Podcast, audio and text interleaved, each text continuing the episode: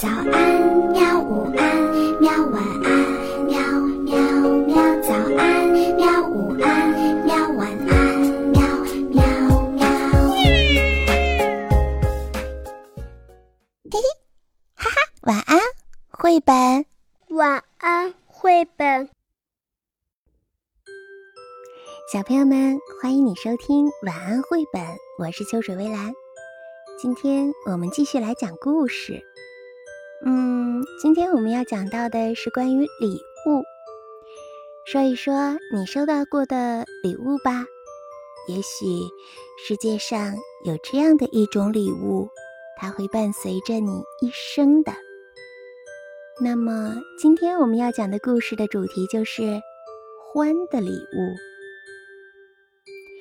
年纪好老好老的欢。常常帮助大家。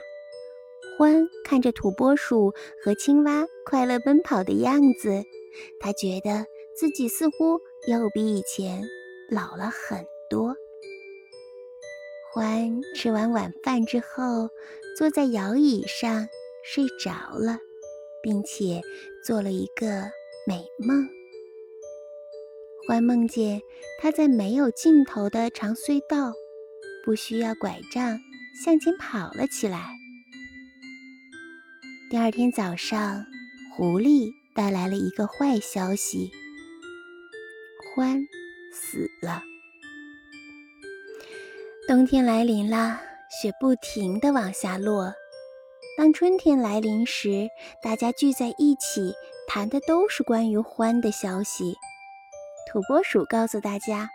嗯，欢教会我用一张纸剪出好几只手拉着手的土拨鼠。青蛙告诉大家：“哇哇，欢教会我溜冰。”狐狸说：“欢教我打领带。”兔太太说：“欢教会了我做馅饼。”土拨鼠对着山谷轻轻地说：“欢。”谢谢你，留下了这么好的礼物给大家。小朋友们，故事到这里就讲完了。你知道欢留给大家的礼物是什么吗？嗯，是一个大大的爱。那么，大家又回馈给欢的礼物是什么呢？嗯是尊敬和怀念。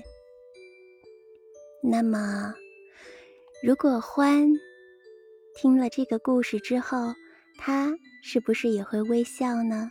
因为会觉得好满足。那问你一个问题：欢让你想起了谁呢？如果有一天你离开这个世界的话，你会为别人留下怎样的礼物呢？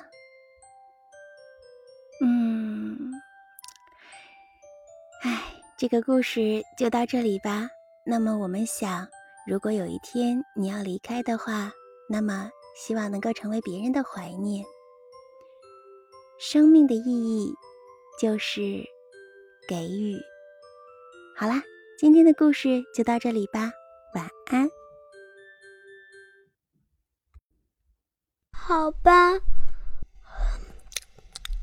晚安，绘本。可是。我还想看看星星。